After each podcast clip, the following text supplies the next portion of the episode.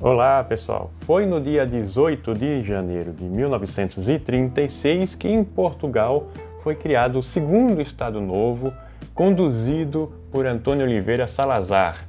O Estado Novo compreende um momento em Portugal em que se reforça um governo de extrema-direita, antidemocrático e que vai perdurar esse modelo até a década de 1970, né, que nós conhecemos como salazarismo.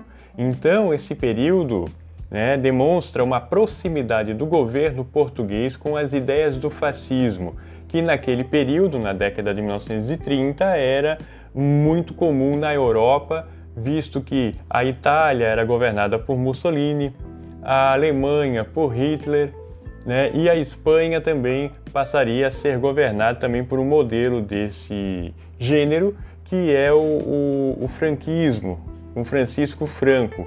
E tanto Espanha como Portugal, né, eles estenderam esse modelo de governo até a década de 1970. Em Portugal, o salazarismo chega ao fim, né, esse modelo autoritário de governo e antidemocrático, né, na década de 1970 e 1974, o que coincide também com o fim do sistema colonial português na África, sobretudo, e com as independências das colônias portuguesas na África.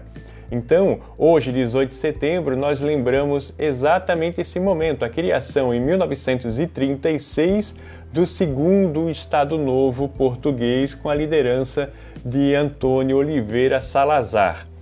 Né? Lembrando também que no Brasil esse modelo é encontrado com Getúlio Vargas, que também utilizou o mesmo nome em 1937, o Estado Novo, quando ele também é, fecha o Congresso Brasileiro e governa de forma ditatorial, né, de forma antidemocrática, isso no Brasil de 1937 até 1945.